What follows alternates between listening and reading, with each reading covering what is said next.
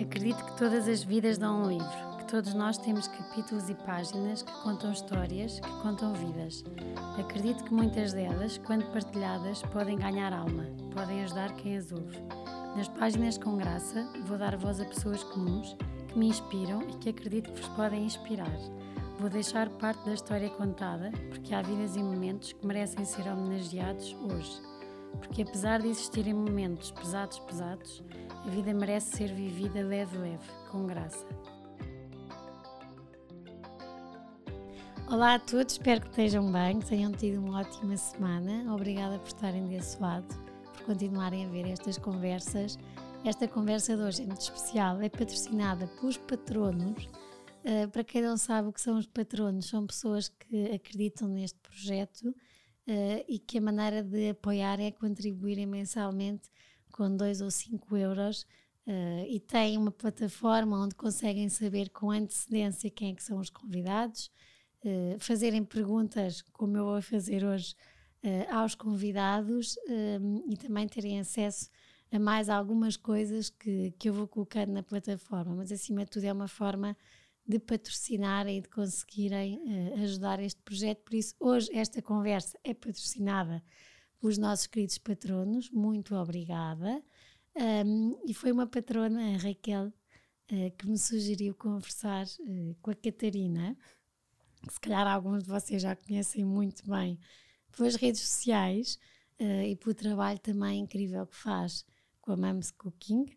Um, mas hoje vamos falar aqui, vamos deixar um bocadinho nesta hora a história da, da Catarina e de quem é que é a Catarina que está por trás deste projeto dá a ganhar cada vez mais dimensão e a ajudar também a que uh, muitas famílias tenham uma alimentação mais saudável uh, e cuidada.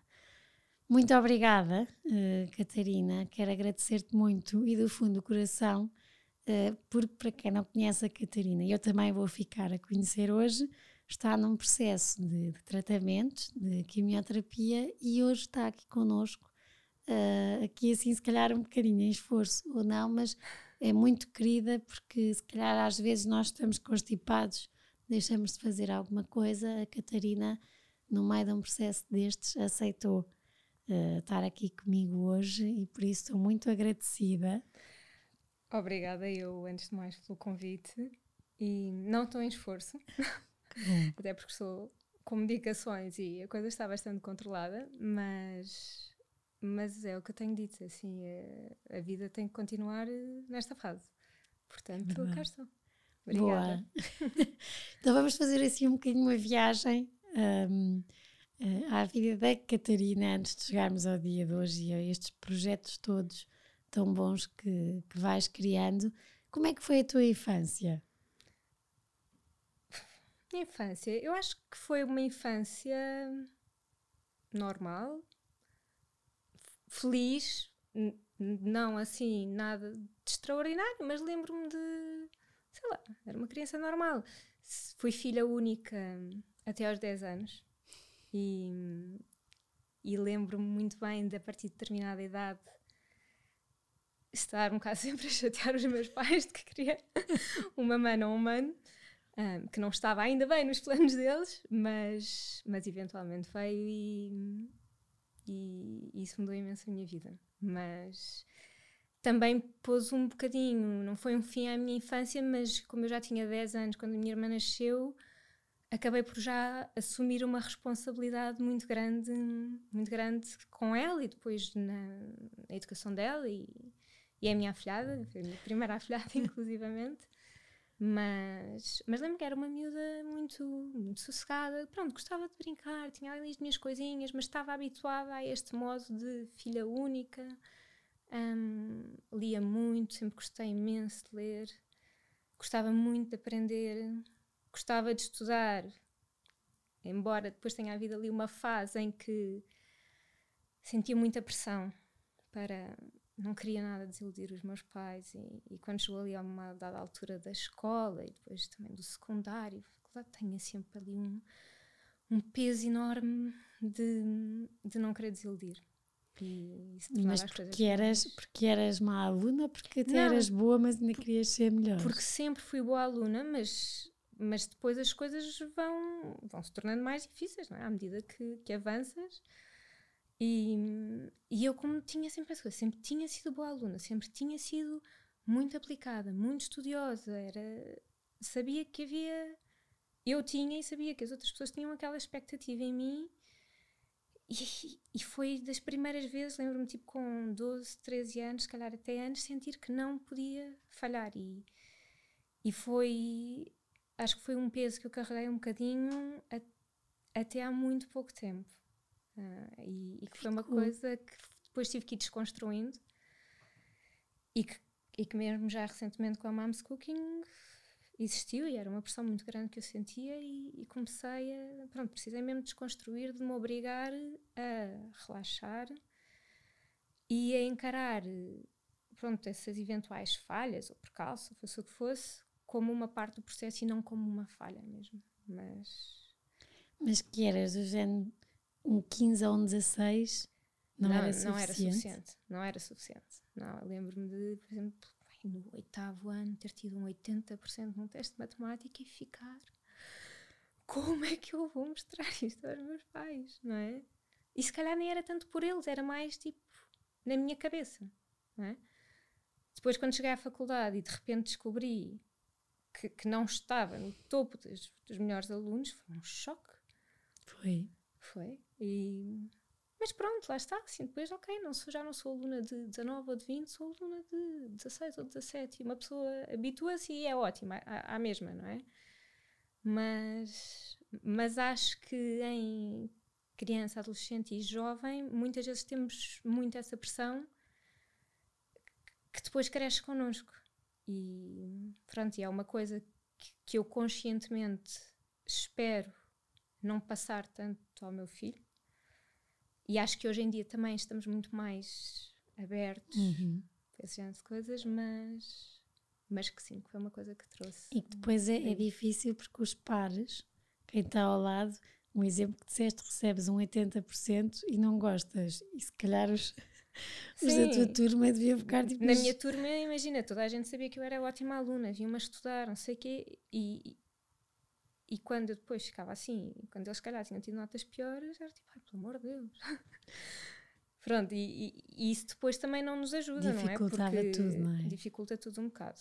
Mas pronto, fora isso, fora isso, tive, tive uma infância feliz. Lembro-me de passar verões no Algarve, no campo, na casa dos meus avós, com o cheiro às figueiras, que, que é até hoje uhum. é um cheiro que, que eu, eu posso estar, olha, quando vivi em Londres, por exemplo, Houve uma vez que eu cheguei ao trabalho, estava a chegar e estava tipo. Cheira-me a figueira. E descobri no meio de Londres uma figueira. Em qualquer sítio por onde eu passo há uma figueira, eu reconheço o cheiro. Portanto, que giro. E ainda continuas a ir lá? Ao Algarve. Algarve. Agora temos ido outra vez mais vezes, porque a minha mãe herdou a casa que era dos meus avós e antes dos meus bisavós, recuperou-a e recuperou a casa original, da forma como, em parte, como ela se lembrava de ser antigamente, uhum. que está agora a ser utilizado como alojamento local, mas, mas nós também acabamos por ir lá bastantes vezes. E, pá, é incrível, é, é mágico. O meu filho adora aquilo, diz que é o nosso Algarve, até porque é um Algarve diferente do que a maioria das pessoas conhece, não é? É, é muito mais rural, temos uma propriedade enorme com figueiras, alfarrobeiras. Que bom, Ele já é que se chama o turismo já agora? Chama-se Casas de Taipa, é ao pé de Lagoa e, e, é incrível, é mesmo, é um sítio super sossegado. E cheio de memórias boas. E cheio de memórias ótimas mesmo. Que bom. Diz-me uma coisa, com, com essa pressão que, que, que punhas a ti, que ainda bem que falaste nisso, porque o, eu não sei, o Diogo tem 5 anos. Tem 5 anos, sim. Mas o Manel Maria entrou na primeira classe. E eu às tantas também já dou por mim a sentir, ui, não posso pôr pressão. É isso. Está a aprender, é normal não escrever na vinha, é normal fazer o set uh, ao contrário, uh, porque depois vou, vou à internet e vejo que é um processo normal, porque senão às tantas senti mesmo isso de calma, está na primeira classe, vai errar muitas vezes, mas vai aprender a ler de certeza. Não vou começar já, porque eu já estava pronta para chegar aos fins de semana. E nós recebemos um, um, uma mochila no fim e dar ah, se não fez bem o set, vamos fazer uma vinha de setos. E depois pensar, ah, não, não, não pode Sim. ser, porque senão ainda é o oposto. Uh, e eu, em vez de ver isto como uma coisa que tem que ser boa e que é boa, se eu for bom, vai estar quase com a pressão de chega ao fim de semana e a minha mãe agora vai-me obrigar e desliguei. Por isso, ainda bem que te estou a ouvir, uh, porque de facto, é, é, é, às vezes, sem darmos por isso, podemos pôr pressão e depois isso fica em tudo. Exato. É como nas horas, nós estávamos a falar na, nas horas de chego às 8h45, chego 8h57, não viver. E estavas a dizer, eu também tenho essa pressão das horas, porque a minha avó com quem eu cresci, eh, nós tínhamos de estar no colégio às 8h30, mas quem nos levava ia-nos buscar às 8 eh, E era sempre, às 10 para as 8 tenho que estar pronta. Quem tem que esperar é a menina, não é os outros. Exato. Mas eu hoje em dia, o que é que é? O extremo. Era uma pressão tão grande, com aquela antecipação da hora e eu chegar a horas, que hoje em dia, em coisas normais de vamos ao almoço entre amigos, há uma. Já estás ali estressada que estás atrasada. Não, e é um almoço descontraído, Sim. mas eu já estou. Uh, vou chegar, vou chegar a uma ideia, manhã, os miúdos vão chegar e eu, calma. Sim. Isto para dizer que percebo muito neste aspecto, no meu exemplo das aulas, que essa pressão que sentiste depois fique. E não é, não é, não é para quem nos ouve, não é fácil desconstruir isto. Porque se eu sei das horas e não é fácil eu descontrair e, e, e relaxar, imagino tu com essa pressão que foi a escola começa aos seis e muitas vezes isto não termina porque continuamos com os nossos projetos. Exato. Como é que foi o, o, o curso em si? Tiraste curso de gestão na nova? Tirei economia, economia. na nova e hum, fui, acho que fomos o primeiro ano que apanhou os três anos de repente de licenciatura. Eu, quando estava, quando estava no secundário, achei que ia fazer ainda cinco anos. Depois, quando como me candidatei, achei que era quatro anos e de repente entro na faculdade e são três. E isso é três anos, é três anos, não é para andar a fazerem mais. Um, então, adorei o curso, adorei o curso. Eu fui para a economia sem gostar de matemática, que no secundário já tinha muito com a matemática e, e houve muita gente que ainda disse que eu era louca por ir para a economia, que ia ser imensa matemática, não é?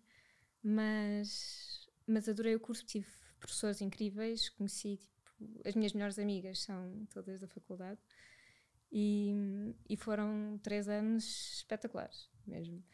Ao fim de três anos, pronto, acabei o curso e entretanto fui contactada, estava em Erasmus, nem estava a pensar no que é que ia fazer, fazer a seguir ao curso. Comecei a ser contactada por consultoras que vão muito buscar os miúdos logo, os recém-licenciados.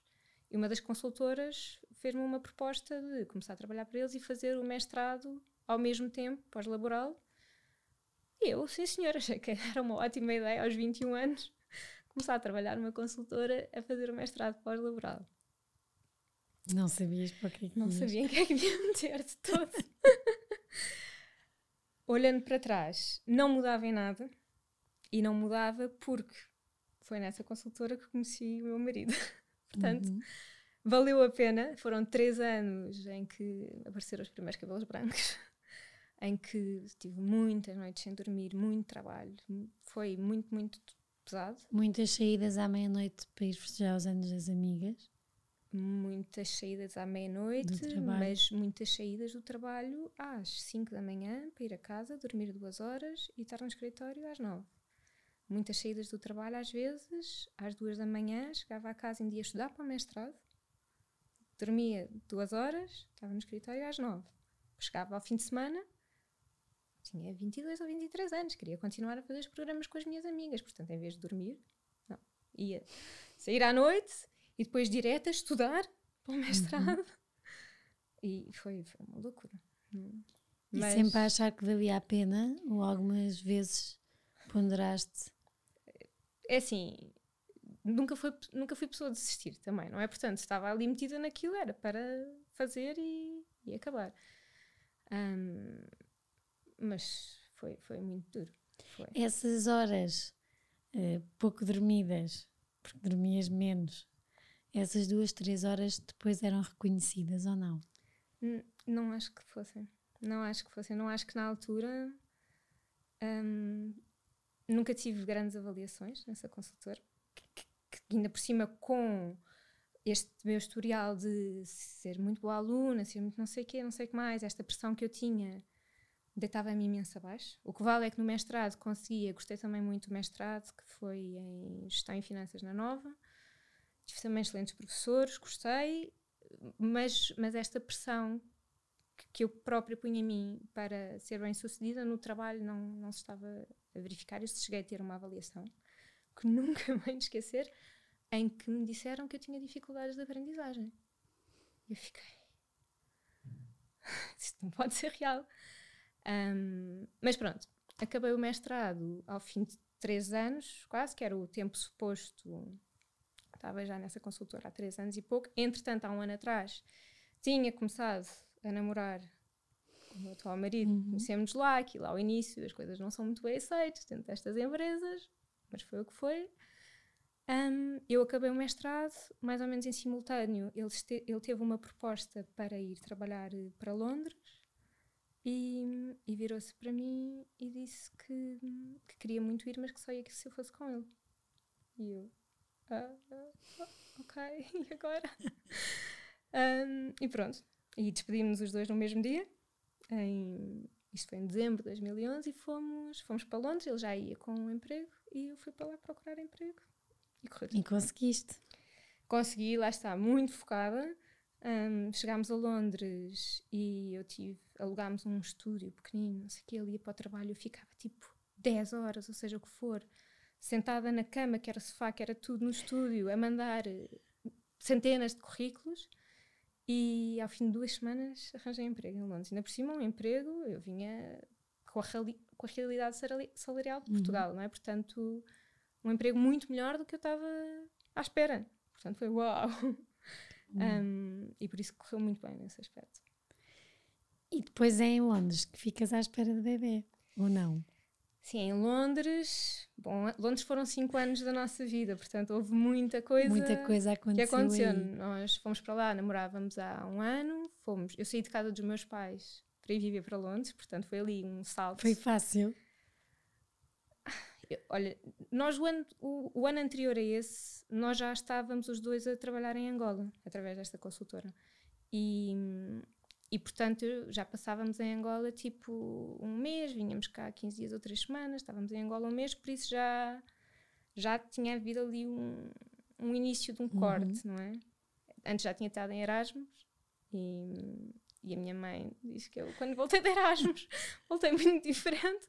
Já está, acabei Erasmus, seis meses depois estava a trabalhar, uhum. uns meses depois estava a ir para Angola, portanto já começou a, a haver ali algum espaço mais meu, Ir para Angola, para Angola não, desculpa, para Londres, custou mais pela minha irmã, que na altura tinha 13 ou 14 anos e pronto, eu era a irmã uhum. mais velha que teve sempre ali para ela, não é? E, e aí custou-me, foi o que me custou mais.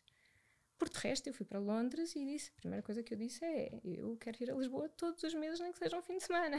Conseguiste vir? Consegui, marcávamos com imensa antecedência os voos para ficarem baratinhos e, e vinhamos imensas vezes a Lisboa. Mas.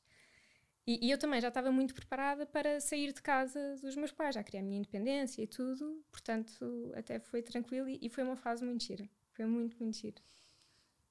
Viveram tudo muito os dois? Sim, sim, acabámos por criarmos um, um grupo de amigos em Londres, muitos dos quais já conhecíamos de cá, muitos portugueses, porque há imensos portugueses em Londres mas, mas construímos a nossa vida, a nossa casa, adoramos os dois viajar, portanto, além de vir a Portugal, viajávamos imenso um, para todo o lado e, e, e começámos a sentir-nos muito como a nossa família. E foi, foi onde descobriste que tinhas a esclerose múltipla? Sim. Isso ainda antes de engravidar, lá está, 5 uhum. anos dá tempo para muita coisa. Um, nós ficámos noivos em setembro de 2013 e, e estávamos a programar, planeámos o casamento para agosto de 2014. e no início de abril de 2014 eu comecei a sentir, eh, começou por ser um, umas dormências, umas dores no lado esquerdo do corpo, aquilo entretanto não passava. Ao fim de umas semanas estava com visão dupla. Pronto, entretanto comecei a ir lá a médicos e isso, e, e demorou um bocado de tempo, ainda demorou que uns um mês e meio, dois meses a ser diagnosticado. Acabei, acabou por passar este episódio inicial sem necessidade de tratamentos nem nada, e, e eu na altura, não sei, tinha 26, 27 anos, estava. ia-me casar dali a uns meses. A única coisa que eu queria saber era. Estavas noutra. Estava noutra. Queria. Eu fui diagnosticada, para teres ideia, pai, três ou quatro dias depois da minha despedida de solteira. Tipo, eu fui para a minha despedida de solteira ainda com visão dupla, com tinha que estar sempre de óculos de sol ou de óculos de ver ao longe para ter um prisma para corrigir a visão dupla. Estava noutra, queria estar com as minhas amigas, divertir-me, beber copos, tipo, festejar. E, e depois só queria estar bem para o casamento, garantir que no dia do meu casamento não ia estar ali a ver, a dobrar, seja o que for. Portanto, acho que nessa altura foi a única vez em termos de questões de saúde que enfiei um bocado a cabeça na areia e disse: não quero saber, não quero saber o que é que é, não quero saber o que é que vai acontecer a seguir tenho isto a acontecer agora e tenho que estar bem para isto, pronto. Um, depois, entretanto, pronto, correu tudo bem, aquilo passou. Depois do nosso casamento e depois da lua de mel, etc., quando voltei ao trabalho tive uma fase mais intensa, mais de stress, e o stress despoleta logo isto, e tive um segundo episódio, mais no final de 2014, e aí, pronto, depois as coisas lá também demoram um bocado, só soube em março de 2015 que isto já estava a evoluir mais, a esclerose múltipla, e que eles me queriam pôr a fazer medicação. Mas a medicação, uma das contraindicações que tinha era que eu não podia engravidar. E aí disse: não, espera, alto lá. Aí tiveste que parar. Aí tive que parar, pensar muito bem na nossa vida, etc. E, e disse: olha, mas agora para mim é mais importante engravidar. E então, pronto, parámos que era contraceptivos, etc. E ainda demorámos seis meses, que eu sei que não é muito. Não, mas parece muito, não mas é? Parece muito até quando sabes que estás com uma doença que está a evoluir, que não estás a fazer tratamentos porque queres engravidar, e então foram ali seis meses muito, muito estressantes, em que eu depois andava com as aplicações todas e testes de ovulação, tudo para a esquerda e para a direita. E ao fim pai de cinco meses, o, o Nelson, meu marido, virou-se e disse: Olha, isto assim não está a dar. Portanto, vamos apagar as aplicações, vamos parar de fazer os testes todos XPTO. Todos os meses vinha-me o período e eu achava que estava grávida, mas que era aquele sangramento Sim. do início da gravidez. Vamos parar, pronto. Mas no, no mês em que apaguei aplica as aplicações e pensei, olha, não vou para Lisboa, porque a ideia também já estávamos a ficar um bocado saturados de Londres e a ideia era vir para Lisboa de licença de maternidade. E eu, olha, não vou de licença de maternidade, vou com um emprego. Comecei a mandar currículos comecei a ir a entrevistas, eu sei que é um mês depois estava grávida. Portanto. Quando desligamos, não é? Exato.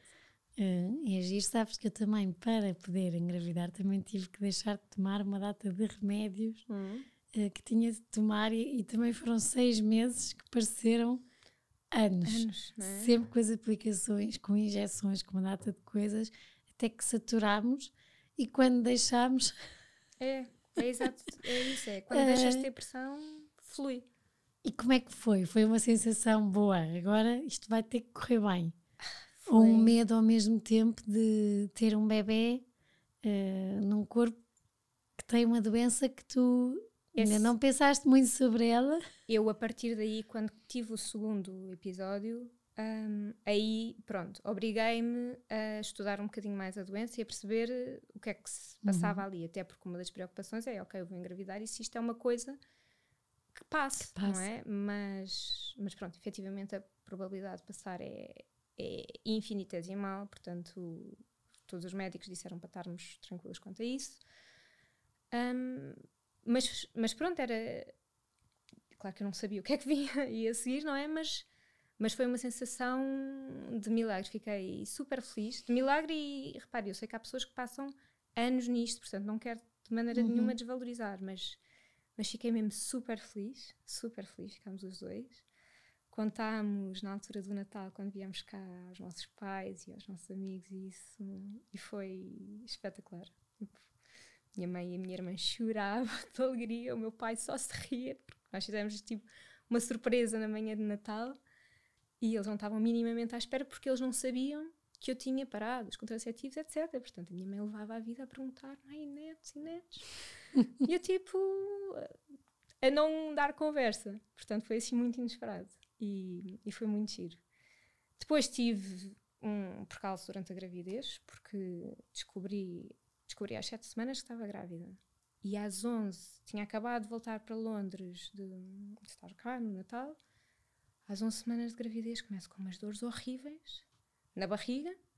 Fui ao hospital três vezes no mesmo dia, às urgências, cheia de dores. E eles, sabendo que eu estava grávida, com dores na barriga, nem uma ecografia me fizeram. Mandaram-me para casa com Benuron e Benuron e não sei o quê. E passado, o que vale é que eu passado quatro dias vinha, lá está, a passar o fim de semana a Lisboa, cheia de dores, a sofrer imenso, e fui logo às urgências cá, e pronto, e aí disseram, perceberam o que é que se passava, era o que achavam que era um quisto, mas afinal era o corpo lúteo que tinha crescido muito, estava maior que o bebê, não sei o quê, tinha que ficar em repouso absoluto, não podia viajar, e queriam operar, só que, que estavam à espera que o bebê crescesse um bocadinho mal, uma, uh, um mais. bocadinho mais. E esperaram até às 14 semanas de gravidez, aí eu voltei a ter muitas dores, aí operaram de urgência. Um, portanto, foi quase um segundo milagre, não é? Que aquilo, uma pessoa ser operada à barriga Sim. às 14 semanas de gravidez. Na espera do bebê. Não é, não é pera doce. Mas, mas correu tudo bem, ainda tive mais um mês para aí de, de baixo, não sei o quê, e depois voltei para Londres e já com o plano de vir passar a licença de maternidade a Portugal. Portanto, voltei a Londres um bocadinho para, nos, para me despedir eh, uhum. de Londres, para largarmos a casa, etc. Um, porque depois a ideia do futuro era, no final da licença dois. de maternidade, ficar cá. Pronto. E então largámos a casa, o Nelson continuava a ir um, de segunda à quinta a Londres para trabalhar, mas, mas já estávamos baseados, baseados em Lisboa. Uh, portanto, pronto, depois no final do dia a gravidez acabou por correr bem. Foi cesariana porque eu acho que ele nunca deu a volta, porque uhum. eu tinha dores. Um, mas assim, foi o que teve que ser e, e, correu, e correu super bem. E ele é um miúdo. E foi saudável, fácil feliz. depois de ter o, o Diogo uh, e o Nelson estar de segunda à quinta em Londres? Olha. Porque mãe é a primeira vez. Não foi muito fácil. Não foi muito fácil. O Nelson conseguiu estar cá o primeiro mês e meio do Diogo, foi ótimo. Um, e, e a partir daí, pronto, começou a fazer as idas e vindas para Londres.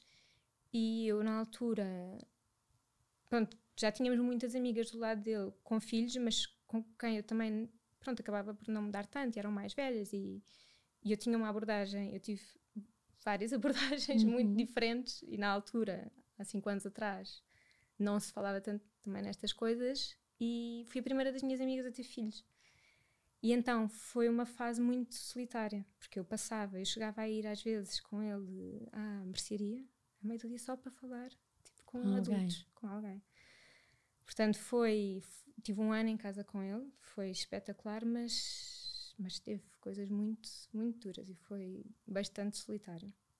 Mas, mas não trocava teria sim, se calhar sim, sim. Não, sabes, eu gosto, mais companhia eu gosto disso, muito mas... de, de, falar e acho que até me tenho repetido muito nestas conversas porque acho que há, há o, o, criamos nas redes sociais o estereotipo de nasce o bebê e é tudo perfeito hum. um, ainda por cima ao primeiro e eu acho que às vezes é bom uh, mais uh, que vão ser mais pela primeira vez perceberem que não é tudo perfeito e é normal que não seja tudo perfeito mas é que não é perfeito exato é normal e eu na altura, lá está, fiz muitas coisas diferentes do standard. O quê? Olha, para já eu não conhecia ninguém que amamentasse, que amamentasse muito tempo. E tinha só a história, tipo, a minha mãe tinha amamentado a minha, a minha irmã até durante 7, 8 meses e nem sequer tinha tido licenças de maternidade. Eu, ela levava-me para as aulas do mestrado e amamentava-me lá durante a sala. Eu também era uma bebê super sossegada, uhum. portanto acho que facilitei a coisa. Mas eu queria muito amamentar, foi muito difícil. Uh, o primeiro mês foi horrível, horrível. Fiz uma mastita ao fim do mês, só ao fim do mês é que cheguei, chamei uma conselheira de amamentação a casa. E se soubesse o que sei hoje, tinha-se chamado logo no início. o parto, que foi bacteriana, não sei o quê, também fiquei com aquilo mal resolvido durante muito tempo na minha cabeça. Depois uh, fizemos Baby Led Winning, que agora já se fala muito, que é a história deles não começarem a comer sopas e papas e isso, mas comerem os legumes cozidos, em palitos, uhum. etc. Mas que na altura toda a gente ficava a olhar para mim, tipo, esta é maluca completamente. Ficar um ano em casa também não é com o bebê, também não é assim muito comum. Houve assim várias coisas que pronto, que eu já não eu, eu já me sentia um bocadinho isolada com estas coisas ainda mais. Um, agora, agora acho que já é diferente e que já se fala Sim. muito mais nestas coisas. Eu andava, por exemplo, quase não usava carrinho, andava com ele nos panos nas Hoje mochilas. em dia toda a gente. Hoje em dia vê-se muito mais, não é? Eu ainda por cima vivíamos em Alcântara, aquilo era um inferno os passeios e não sei o quê, portanto era muito mais fácil para mim passear com eles, mas passava sempre pela hippie, não é? Quase. Um, portanto, mas é assim, mas não. Olhando para trás, acho que fizemos super bem. Tipo, as decisões que tomámos foram super acertadas. Uh, tenho pena de facto de, na altura, não me sentia segura também para. Pronto, estar às vezes com outras pessoas e mostrar, tipo, não, isto, esta é a minha decisão de parentalidade, eu tenho estas opções, e no limite as pessoas não têm nada a ver com isso. É? Mas ficava sempre muito agarrada às opiniões dos outros e agora já dorme, ainda hum. mama e não sei o quê. E quantas horas é que dorme a sexta? Depois sempre fui péssima com horas e rotinas. Portanto, foi, foi, foi assim difícil, mas, mas não trocava por nada. E depois, como é que foi? Houve uma altura em que tiveste de deixar de mamar. Sim. E quando cheguei ao fim da licença de maternidade, despedi-me de Londres e, e comecei a procura de emprego cá. Um, e já tínhamos até ponderado se ficaria mais um ano em casa com ele, só que eu também já não estava já não estava muito para uhum. isso, já precisava de outras coisas, e então resolvemos com um ano e pouco pô-lo na creche e eu ficava mais livre para procurar emprego e entretanto continuava a amamentá-lo. Lembro-me de ter tido uma conversa com a pediatra bem na consulta dos 15 meses, em que eu já estava tipo, estou farta disto, quero deixar de amamentar, e ela, olha, eu percebo, mas ele acabou de entrar na creche, vem o inverno, vê, vê lá se não consegues aguentar mais até à primavera, que era bom. E eu tipo, ok, pá, vou aguentar, sim senhor. Nisto andava à procura de emprego, que não andava a correr bem, porque cá eu acho que há um grande estigma ainda do estar desempregado. E eu tinha ido a entrevistas em junho, quando ainda não me tinha despedido de Londres. E fui às mesmas entrevistas em setembro, e eles sabiam, eu na altura disse-lhes, olha, eu não quero começar já, o meu filho vai ficar em casa até setembro, etc. Eu prefiro esperar até setembro. Em setembro, já despedida do outro lado, voltei a falar com as mesmas pessoas, etc. E eles olhavam para o mesmíssimo currículo e diziam: Ah, mas estás desempregada. O que é que se passou? Isto, qualquer coisa que não está bem aqui. Sério? E então e então não estava a conseguir arranjar emprego. E depois, depois daquela experiência em Londres, não estava nada à espera que isso acontecesse. E no meio disto, a tentar arranjar emprego e fazer a adaptação do Diogo à creche, que também foi super dura. Ele ainda mamava e estava super agarrado a mim, obviamente. Um, soube. Pronto, foi uma consulta de rotina de ginecologista. Uh, e na altura eu ainda amamentava, então já tinha sentido um nódulo mas achava que era da amamentação. E como a minha mãe já tinha tido cancro da mama aos 55 anos, a ginecologista já sabia que podia haver ali um historial, viu o nódulo, não sei o quê, e disse: Olha, vamos marcar já uma ecomamária, não sei o quê, tudo tranquilo. Eu, ok, não há de ser nada, pronto. Fui à ecomamária e a médica da eco: hum, Ah, está tudo bem, está tudo bem, não sei o quê vamos marcar uma biópsia para daqui a dois dias, mas é porque isto é o protocolo da União Europeia, não sei o quê, nananã, os seus casos, não sei o quê, mas, mas está tudo bem. E eu tipo, ok, fiz a biópsia e as biópsias demoram tipo duas semanas a, a sair o resultado. Então nisto já Duas era... semanas pesadas ou que não pensaste? Duas semanas em que eu tentei não pensar no assunto, mas que já tinha ali qualquer coisinha a moer-me de passa-se aqui qualquer coisa. Há qualquer coisa que não está bem. E entretanto, o, pronto, o Nelson estava fora durante a semana, não é? Eu estava cá com o Diogo. E há um dia, uma quarta-feira, em que ele até estava em Madrid, nesse dia, E lembro-me perfeita, lembro perfeitamente, à uma da tarde, telefonam-me do hospital, a assistente da minha médica, e diz: a doutora pede para a Catarina vir hoje ao hospital às 5 da tarde e para vir acompanhada. e eu aí caiu o meu mundo ao chão, porque já sabia o que é que vinha aí. Pai, estava sozinha em casa, encostei-me à parede e tipo chorei, tipo caí ao chão, chorei, chorei, chorei, chorei, chorei. Porque já sabia o que é que vinha aí, mas naquela fase uhum. tu ainda não sabes o que é que é. Sabes que é não é, é cancro, bom. pronto. Mas, mas não sabes mais nada, não é? E então foi, foi horrível. E nessa altura telefonei ao Nelson logo. O Nelson estava em Madrid, meteu-se no primeiro avião para cá. E hum, o meu pai foi comigo buscar o Diogo à escola, porque às 5 ainda tinha que ir buscar o Diogo, não sei o que, a logística toda. A minha irmã foi connosco para o hospital para ficar com o Diogo, enquanto o meu pai ia comigo à consulta. E a médica só me dizia: Catarina, uma pessoa que já passou, já tem esclerose múltipla, já passou a gravidez com o problema que foi, não sei o quê. Agora ainda isto, ela nem sabia como é que havia de me dizer as coisas. Um, a minha mãe estava no Peru em trabalho e, eu não quis contar-lhe ao telefone, tipo meio mundo de distância, não é? Portanto, esperei até uns dias depois dela voltar para lhe contar. Portanto, foi assim, foi. Acho que, que tiveste mais medo? Nessa altura nem sei. Nessa altura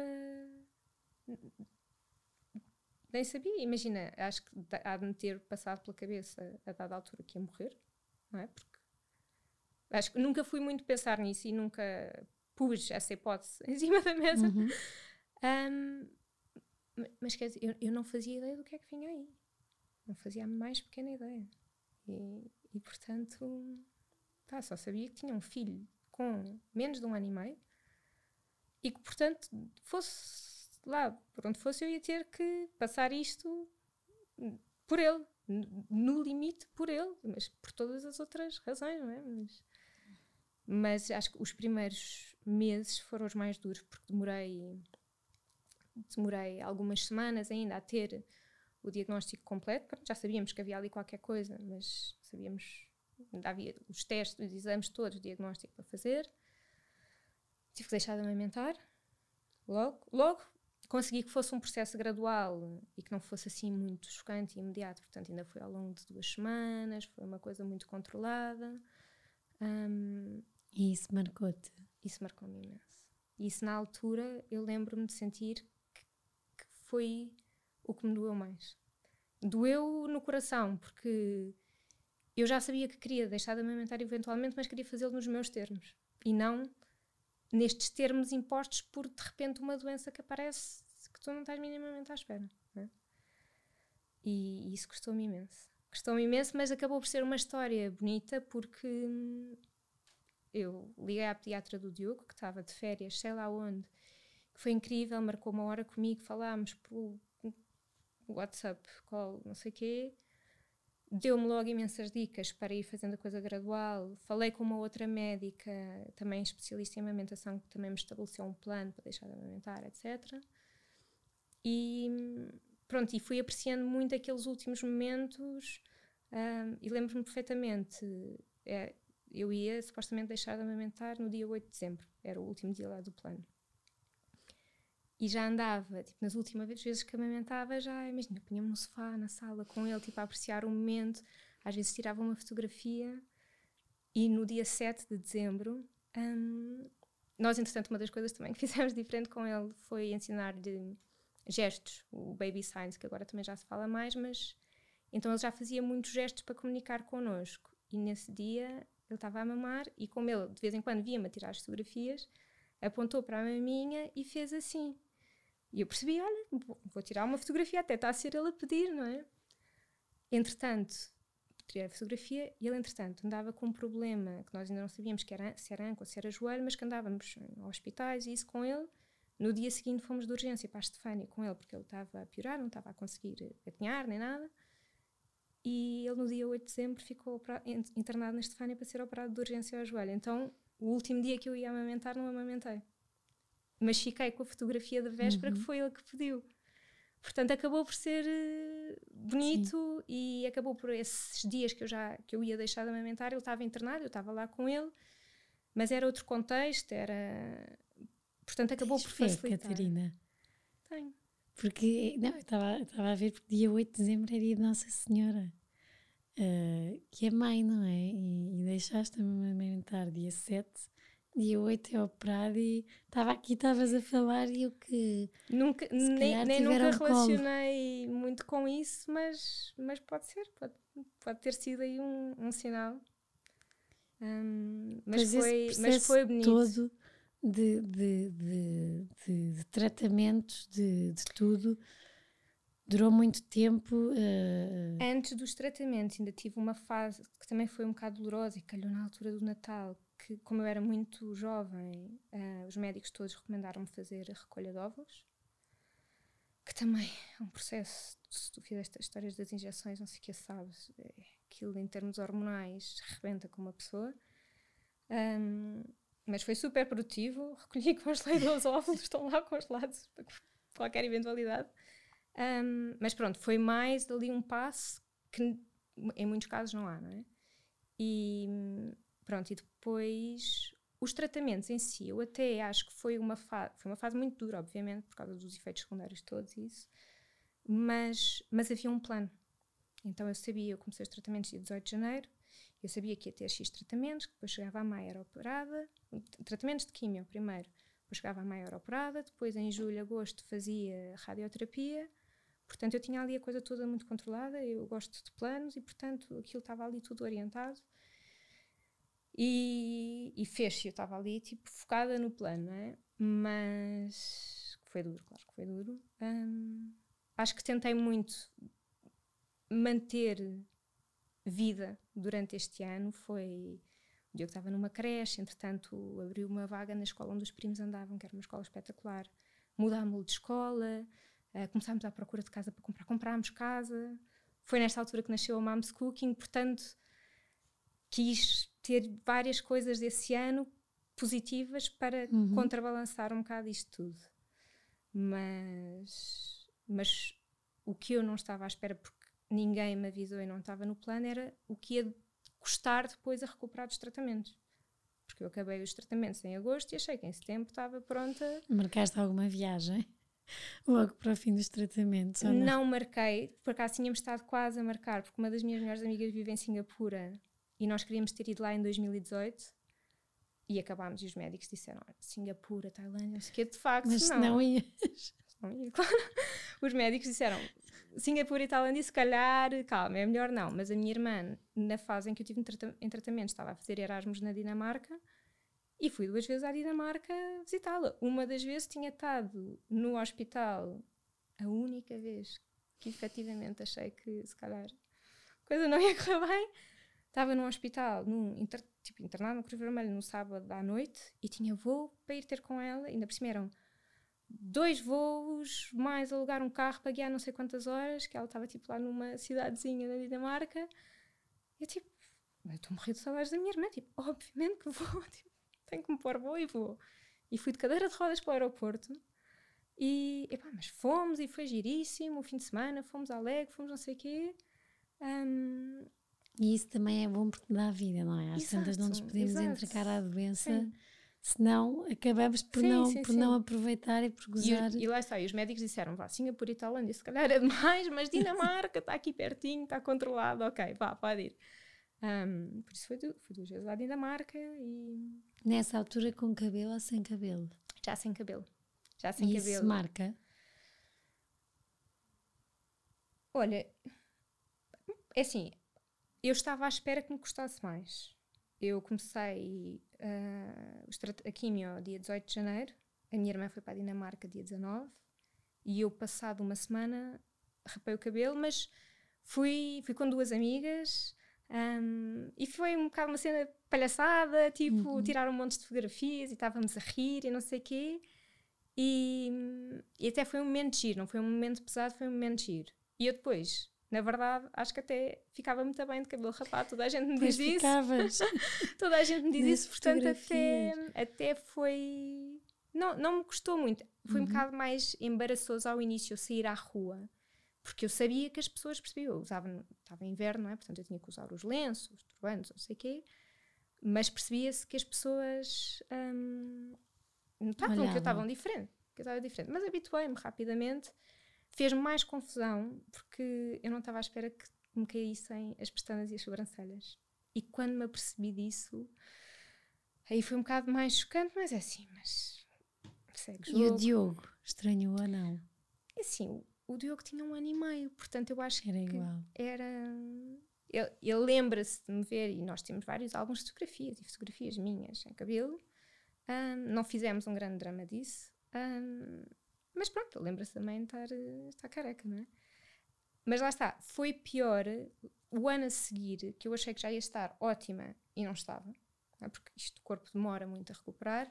E além disso, começou a crescer-me o cabelo e essa foi a fase pior. É aquilo, não é carne nem é peixe, está.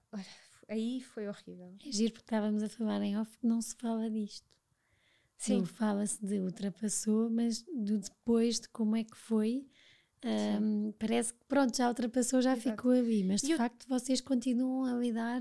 E eu tinha muitas pessoas e amigos meus, etc., que com a melhor das intenções viravam para mim tipo, ah, já acabou, estás ótima.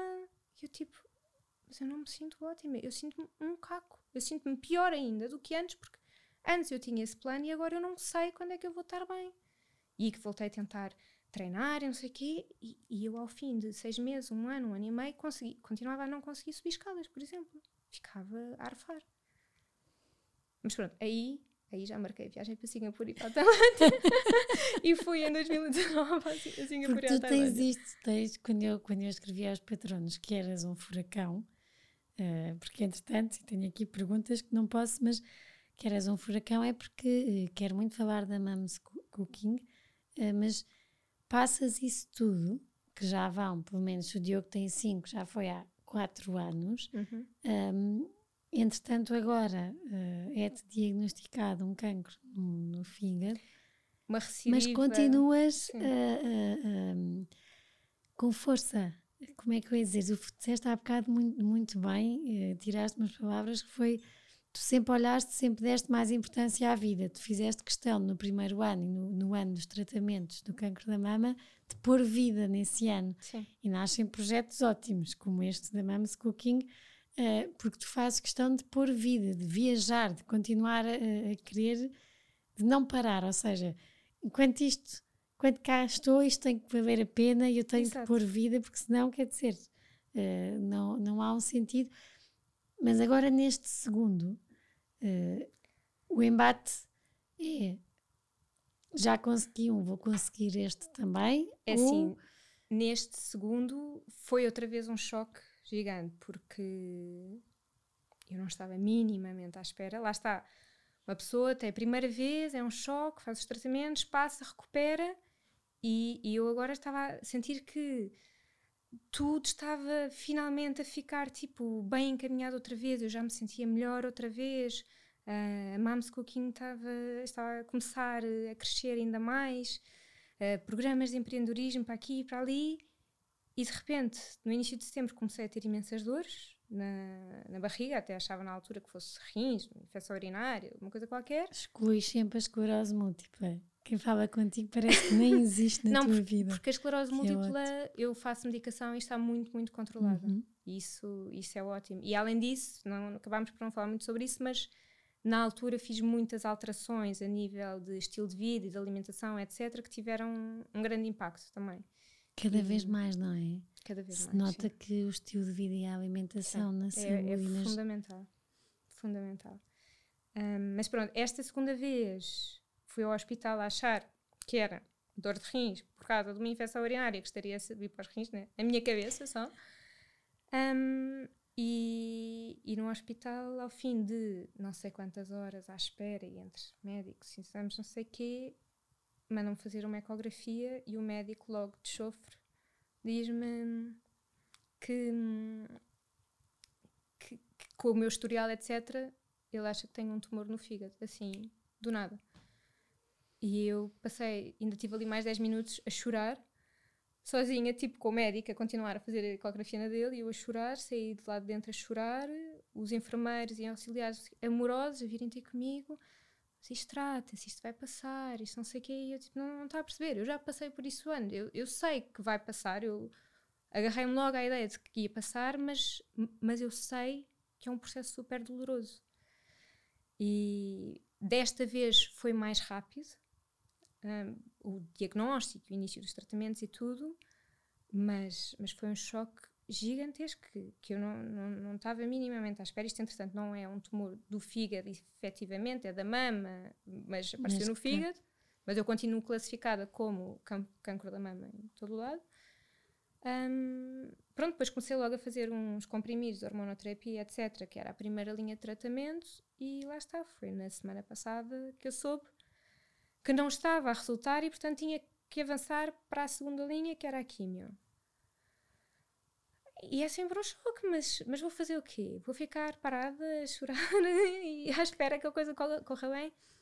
Até os médicos dizem que a parte psicológica é, é fundamental.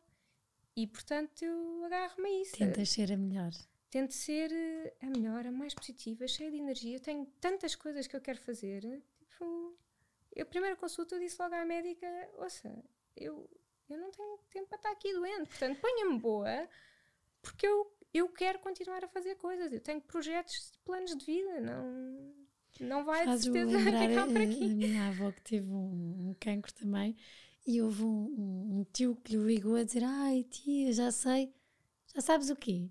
Se me estás a ligar, como quem diz, uh, isso não é tema. Uh, eu estou doente, se tens alguma coisa interessante para me dizer, uh, diz. Não, não me façam agora de, de coitadinho, porque Sim. nós até. Mas eu percebo, porque é um bocadinho. temos que agarrar a vida, como tu dizes, e eu acho que isto é que é o bonito. Não é fácil, é pesado por alguma razão ficaste 10 minutos a chorar quando soubeste não. e da e maneira ainda, como foi. E mais ainda, chorei muito mesmo. E, e eu acho que é, e continuas, mas é, é, é, é parte de o psicológico e, e manda muito. Manda. Uh, manda muito, manda muitas mensagens uh, ao nosso corpo e eu acho que tu tens aqui há bocado aquilo que começaste a dizer que tinhas uma pressão muito grande em ti para ser muito boa. Eu acho que tu pões essa pressão agora de eu quero viver e vou viver. Mas eu acho que Para agora bom. já é num sentido muito positivo, percebes? Por isso já não me pesa. Uhum. E isso foi esta desconstrução que eu também fui fazendo com o primeiro cancro e com a história da Mom's Cooking, que durante muito tempo eu arranquei o projeto, mas eu estava a recuperar de um cancro. Portanto, muitas vezes as pessoas perguntavam ah, mas ainda não estás a vender a XPTO, não sei o que, não sei o que mais. Eu ouço, eu não, eu não consigo estar a tempo inteiro ou mais dedicada a este projeto porque eu tenho que me dedicar a mim também. Tenho e aí filho, foi fácil abdicar de, de, de, uma carreira uh, na área uh, de economia, de consultoria, para criar o teu próprio projeto? Não era uma ideia, que, uma carreira que me apaixonasse. Enquanto que a Moms Cooking, a, eu, eu, tive a ideia de seguir a, a minha primeira sessão de químio, porque achei que era uma coisa que eu gostaria de ter e que, portanto, outras famílias provavelmente também gostariam de ter e, e aí isso já me apaixonou. E é o quê? Para quem está a ouvir? Para quem está a ouvir, a Mom's Cooking é uma marca portuguesa de comida congelada saudável, um, em que o objetivo é precisamente criar refeições ou, ou, partes de refeições para tornar o dia a dia mais, mais fácil. E as refeições são maioritariamente vegan ou vegetarianas, não porque fosse essa a idealização desde o início, mas porque é o que as pessoas efetivamente procuram e, e mesmo quem tem uma alimentação mais convencional procura estas alternativas e não sabe tão bem como as fazer. E, e, e, eu acho que a ideia também é muito trazer a ideia do conforto e da comida da mãe que nos vai fazer bem e que não nos vai dar trabalho. E, e passar um bocado a, a, ideia e também o, a experiência mesmo de uhum. que as pessoas podem ter isto no congelador e sem peso de consciência, sem etc, ter um jantar mais fácil ou uma refeição mais fácil, saudável, que não lhes que não lhes um, demore muito tempo, que não seja assim um bicho de sete cabeças. É? E, e foi fácil, Covid, tudo parado, Ou nessa altura? Nessa continuou? altura continuou. O primeiro mês, março de 2020, explodiu. Depois acalmou outra vez um bocadinho. Mas pronto, depois continuámos a crescer organicamente e, e continuamos a crescer, que é ótimo. E agora ganharam um prémio. E ganhámos agora um prémio, o Montepio Acredita Portugal, que eu não estava nada à espera. No meio disto tudo que começou a acontecer, uhum. já, nem, já nem estava focada nisso, sabes? E, e, foi, e foi incrível, foi super emocionante. Um, e, e, e, acho que esse é um reconhecimento, reconhecimento era o que eu ia dizer, é um reconhecimento, reconhecimento gigante por uma Porque coisa, eu... aquelas horas todas que não dormiste e que não foste reconhecida e de repente Exato. crias uma coisa tua Sim.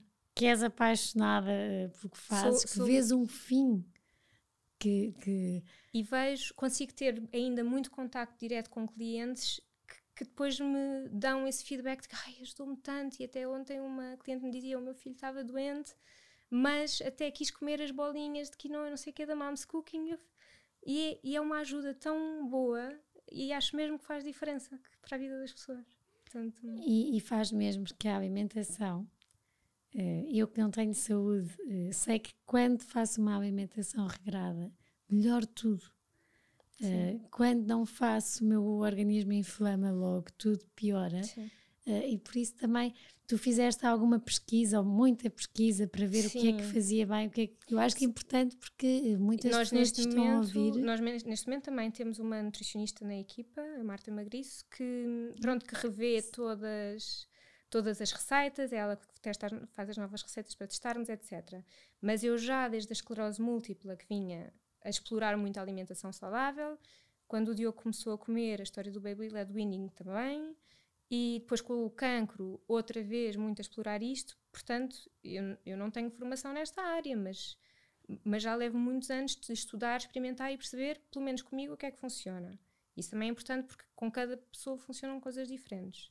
Pois não sou fundamentalista, uhum. faço exceções de vez em quando, mas o meu dia a dia é bastante saudável e isso eu noto depois na minha vida e na minha energia também. Não é? Bom, acho que vou ser cliente. e convido todas as pessoas também a verem a página que nós depois vamos pôr. Boa. Bem, eu tinha aqui e tenho que ver se não me escapou nenhuma, porque temos de acabar com muita pena que passou a correr. É verdade. Um, mas acho que fiz todas as perguntas uh, que os patronos pediram.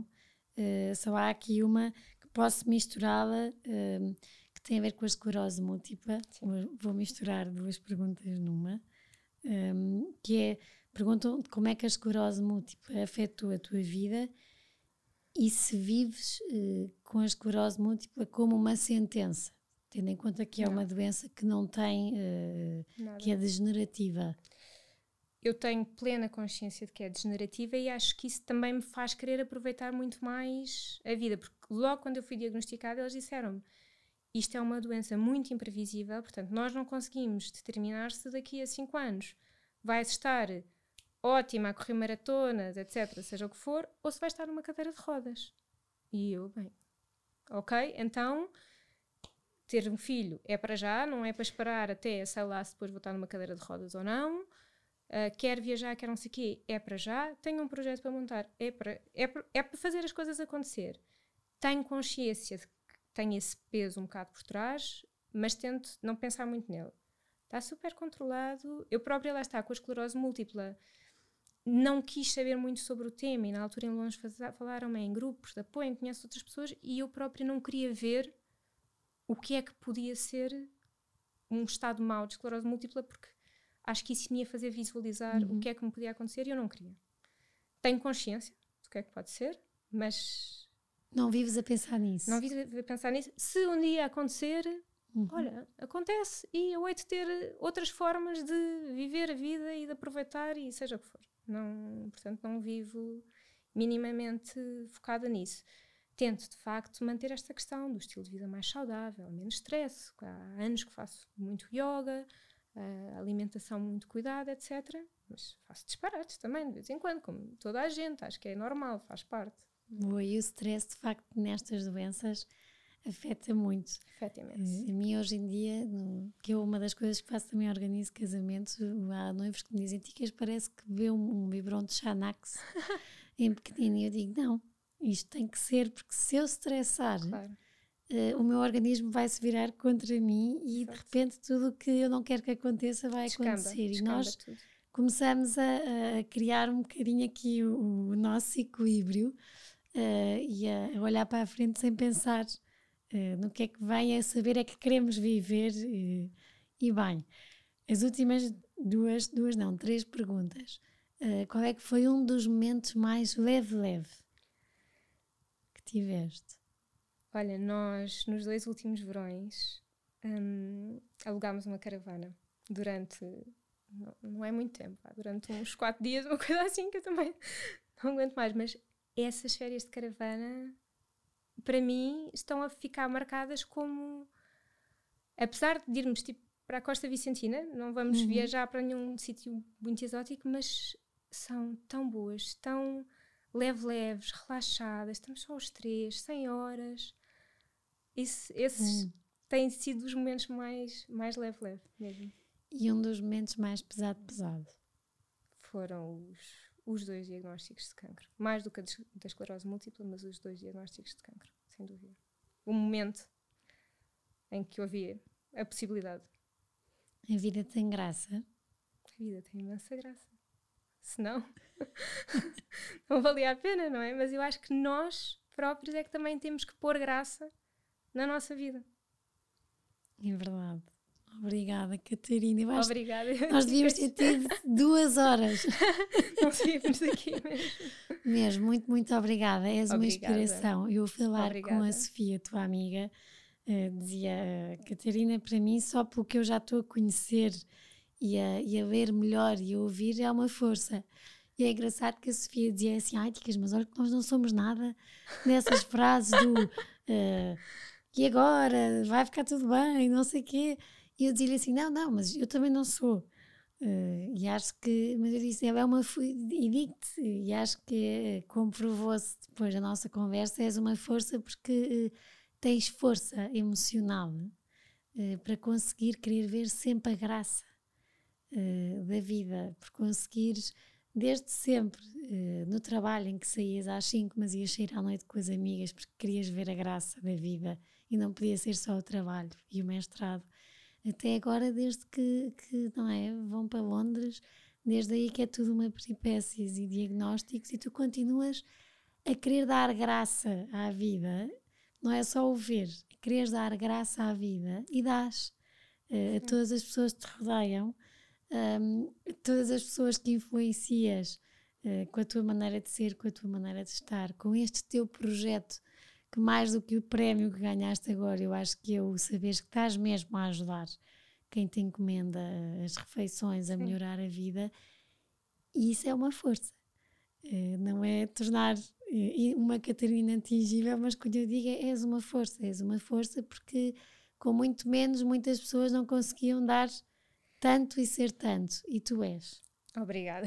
Eu acho que também é assim. Eu, eu acho que muitas vezes nós temos esta força e não sabemos, e, e obviamente que eu não quero que, que mais ninguém passe por aquilo que, que eu tenho passado, em termos de doenças, etc. Mas acho que só, nós só quando somos confrontados com isso é que de repente percebemos a força que temos ou que podemos ter.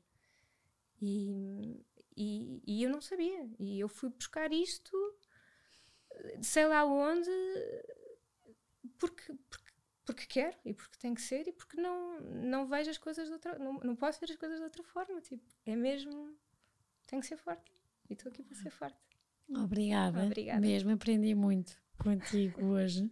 Obrigada. Espero que também se tenham inspirado, eh, que também consigam, a quem tiver a passar por isto ou tiver com alguém que também passe por isto, eu acho que era um bocadinho transmitir esta força, eh, que foi muito verdadeira, porque não escondeu que teve um monte de momentos pesados, que, que chorou, que teve, mas que isto, mais do que esses momentos, que é bom saber que existem, porque não é um conto de fadas, mas é, é, é a parte emocional, é o nós querermos dar graça à vida, é o nós querermos ser graça também para aqueles que vivem connosco e que nos rodeiam. E a Catarina é isto, de se meter num avião, eh, de ir para o Canadá, eh, ter com a irmã, matar saudades e, e tentar fazer aquilo também que faz bem. Eh, e cuidar, porque se conheçam o projeto, eh, tenho pena não termos falado tanto, porque de facto a alimentação é uma parte crucial na nossa saúde. Uh, conheçam este projeto, uh, falem com a Catarina, com a equipa da Catarina, encomendem. Não é, não é patrocínio, não é nada, mas é de facto acho que faz muito sentido e é muito, é muito bom sabermos a pessoa que está por trás, uh, o intuito que está por trás deste projeto. Um, e por isso, olhem, tenham uma boa semana. Espero que a Catarina vos dê alegria e graça uh, para estes dias uh, e que encontrem mesmo, mesmo, mesmo graça na vida que tenham, mesmo que nem sempre seja fácil. Sim. Um grande, grande beijinho a todos. Obrigada por terem estado connosco até aqui. Eh, para terem acesso a, conteúdos exclusivos do podcast Páginas com Graça, como quem serão os convidados e saberem com antecedência, poderem fazer-lhes perguntas, eh, terem acesso a conteúdos extra que, que vamos conversar e que, que, vamos falar aqui. Eh, poderão ser patronos. a descrição está no, perfil, como poderão e como poderão sê-lo e será sem dúvida uma mais-valia e um grande apoio para este projeto que eu acredito e que acho que os meus convidados também gostam e que irá contar muitas histórias e que claro que se tiver a vossa ajuda e o vosso apoio poderemos continuar a conversar mais e a deixar capítulos e livros contados.